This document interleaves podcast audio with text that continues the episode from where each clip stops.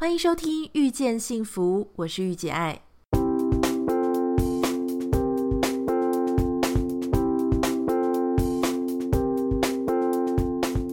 在《遇见幸福》节目里，你可以听到很多不一样的想法。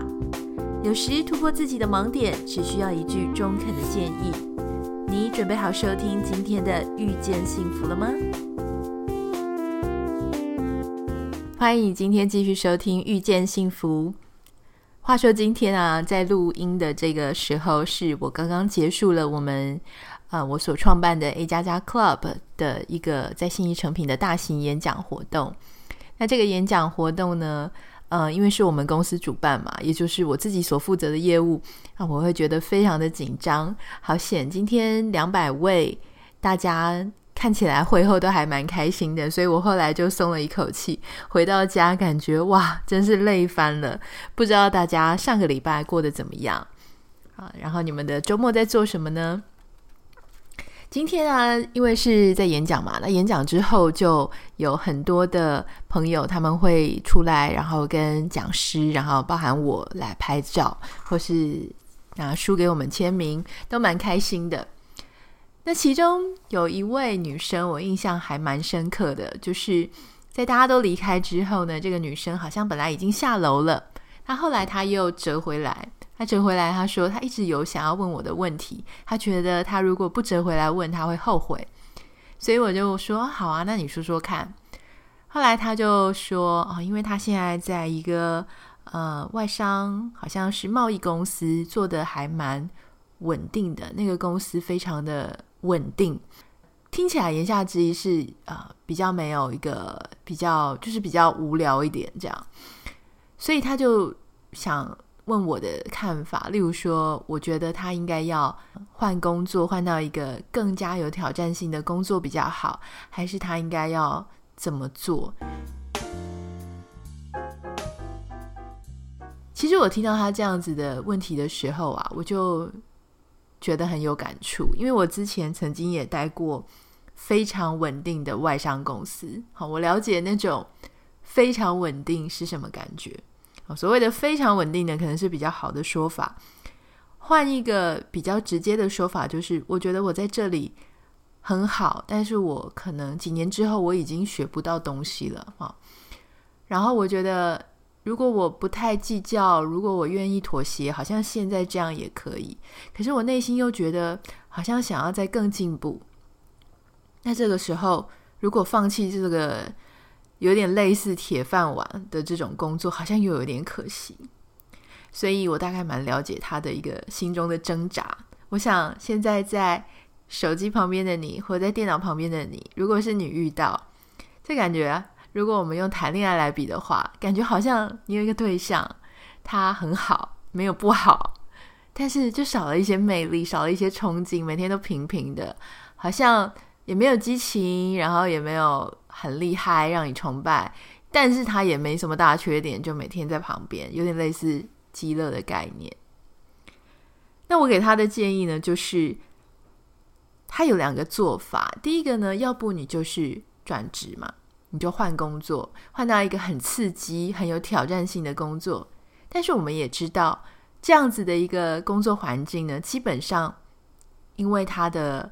呃。阵亡率可能会很高，因为它有竞争、有挑战性，所以它基本上你可能要付出非常多的时间、非常多的心力，而且很可能会你的肝需要养得非常好，你才能够被这样折腾。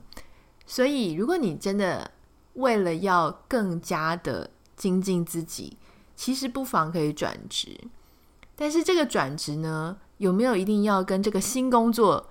过一辈子？我觉得就不一定。因为有时候非常高压、非常竞争的环境，它确实可以帮助我们成长很多。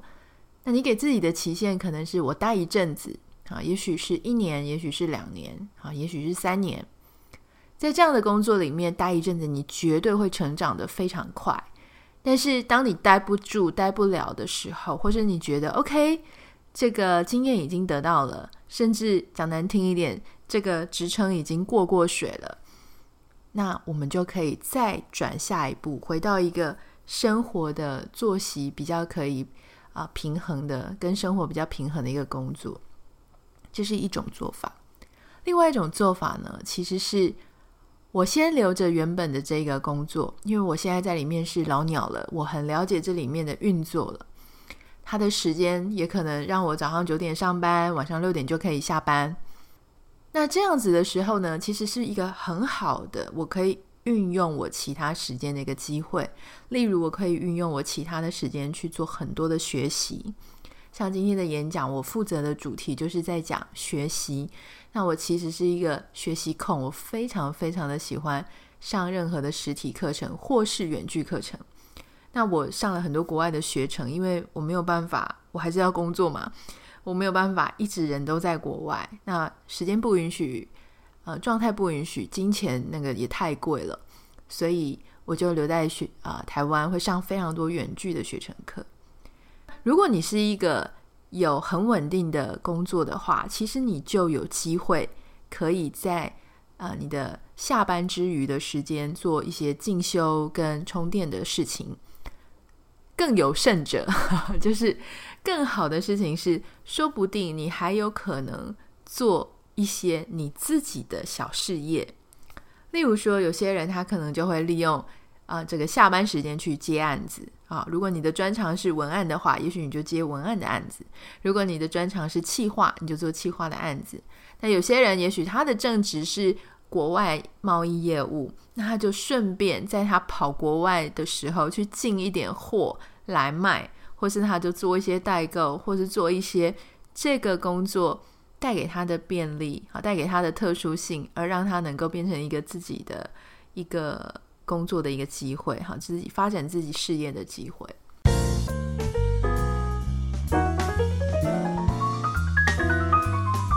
我记得当我在那个。呃，我说非常稳定的外商公司的时候，那个时候也是我人生开始认真经营部落格的时候。大家可能不知道，我一开始其实不是叫御姐爱。我在二零一二年的时候呢，就开始写部落格。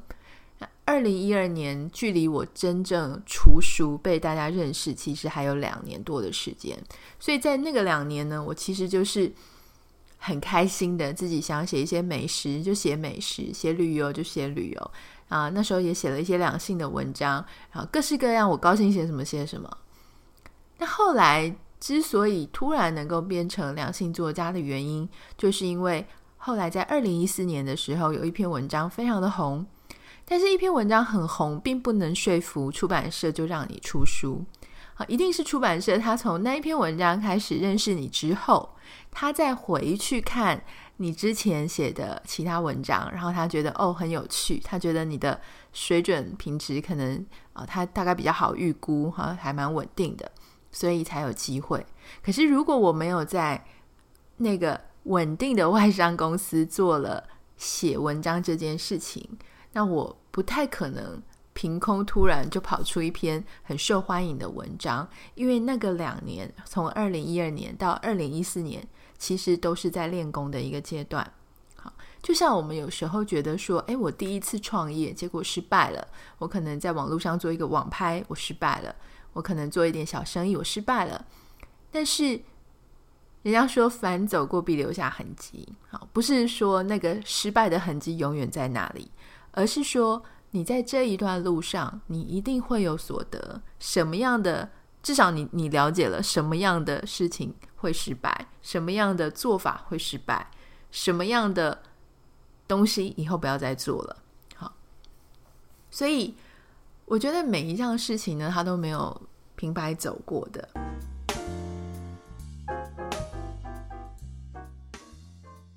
我在我的。新书里面呢，提到一个我觉得还蛮有意思的案的一个 case，就是如果你今天真的想要接案，好，不管你是有一个全职工作你要接案，或是你决定放弃你的工作，变成一个自雇者，哈，自雇者就是嗯，就是自己当老板，好，包含可能是 SOHO 族，就是接案的。人员也有可能是一个人的公司，哈，就是你可能有申请一个公司的一个许可，然后有有要缴公司的税，这样。不管你是做 SOHO 族，或是做艺人公司，今天你是一个自雇者，其实呢，他就跟你当上班族非常的不一样。我在新书里面呢，我举过一个例子，就是，嗯，之前我们曾经在一个需要视觉设计的一个案子里面呢，嗯，我看过一个一个例子，就是当时某一个视觉设计师，哈，他的案主尝试要写信给他，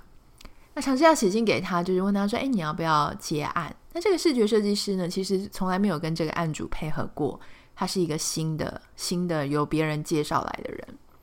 那这个案主呢，他就哎问他说：“哎，我们有一个什么什么什么的 case，你有没有意思要接？”那这个设计师呢，哎，通常你会预期他多久应该要回信？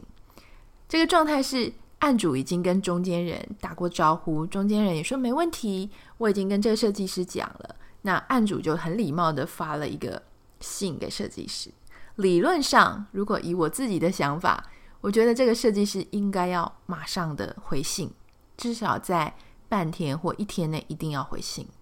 好，但是呢，根据了解，这个设计师好几天都没有回信。好，那当时呢，有另外一个设计师，他开的价钱略高一点，可是那个设计师非常的积极，所以后来，我想你可以想象，后来这个案子。就移到了那个稍微贵一点的设计师的手上。可是，我觉得这件事情无可厚非，因为今天如果你跟一个接案的人员，不管他是设计师或是谁哈，因为你不认识他，你不认识一个人，但是你要发案子给他的时候，不管这个金额大小，他需要靠的是一种信任感。你知道信任感是怎么样子去？啊，去评估的吗，一定是从一些非常小的一些蛛丝马迹，例如说他有没有，你有没有办法很快找到这个人啊？他能不能够很快回你信啊？所以他能不能够常常至少都能接电话？如果他不能接电话，他也会传简讯告诉你，诶，为什么我不能接电话？我待会儿再回你，或是说你发 line 给他，那他很快就会啊、读了，然后或是让你知道说他现在已经读了，但是也许当下不方便回你，待会儿再回你。一定要是这样子非常密切的互动，你才会对这个人有一些信任感。接案也是这样，如果你是一个接案的人，自雇者或是艺人公司，好都好，你一定要表现出非常积极的态度，然后呢，非常的去啊、服务你的客户，有非常服务客户的热忱。但是这一点呢，我其实有发现，就是当你想要成为一个自雇者。SOHO 族、接案族或是艺人公司的时候呢，你时常会有一个问题，就是我们很多人他之所以离开了大组织啊，不只是因为可能大组织的待遇不够好，还有可能是大组织有很多你要这个哄老板啊、拍马屁啊，也许跟老板去跟客户应酬啊，或是你的同事常常在背后放箭啊，你不太喜欢跟大家一起互动。特别是内向型的人，我们很容易就自己搞出一个啊、这个小公司、艺人公司或者是 SOHO 组。可是，在这种时候呢，你会觉得说，好，我只要自己接案，我就可以再也不用管那些待人接物、做人处事、应酬的事情。那以我这个走过这一段的人来说，当然我现在已经不是艺人公司了，我现在是蛮多人的公司。根据我自己的经验，我必须要告诉你，当你成为一个 SOHO 组。或是艺人公司的时候，你才一个人要身兼执行者，还要身兼业务，绝对不是坐在那里，别人就会发案给你。除非你已经在那个业界做到极高知名度，大家案子源源不绝的来。如果你是一个正常的一般的接案的人，你肯定是要有很多的跟别人的互动。首先，你要先会行销自己，你要常常在脸书，常常在 LinkedIn，常常在啊、maybe Instagram 上面要去贡献，要去让别人知道你的作品，让别人知道你在做什么。唯有别人知道你在做什么的时候，当他下一次要发案的时候，他才会想起你。那你需不需要请别人吃饭呢？要啊，因为你必须了解一下现在的动态，以及别人现在的业界的需求是什么，以及有一些他的潜能。或者潜力比较高的客户，他可能会发案给你的，或是他曾经发案给你，他可以下一次再发给你或不发给你，所以这时候你都要紧紧、牢牢、紧紧的把这些人、把这些 network 给抓住。好，这个是你必须要自己啊、做努力的。但是一个人呢，在工作啊，在接案的时候，常常会有一个盲点，例如说。你在工作，公司在职场工作的时候，当你有缺点的时候，是有人可以指正你的。比方说，你的老板他会马上告诉你这样不行，你这样不对。你的客户可能会马上给你一个不好的反应，那就有点像我们平常之前在学走路的时候，诶，你如果这样子走，你可能会跌跤，啊，或是你真的跌跤了，你下次就不会这样走了。所以职场的工作，我们也是这样子一步一步啊，被白眼啊，被骂呀、被批评啊。一路学来的，但是当你太早就变成一个自雇者，或是变成一个接案组的时候，你有时候在一些不管是很小的写 email 的回信不够妥当，或是财务的处理不够妥当，或是在任何的一些细节有缺失的时候，其实别人不一定会指正你，大多数的时候是不会，因为他们心里抱持的就是，那我下次不再找你了。所以，一个人接案的时候，你必须要有非常强的反省能力，最好是在业界成熟一点之后，再来变成自雇者。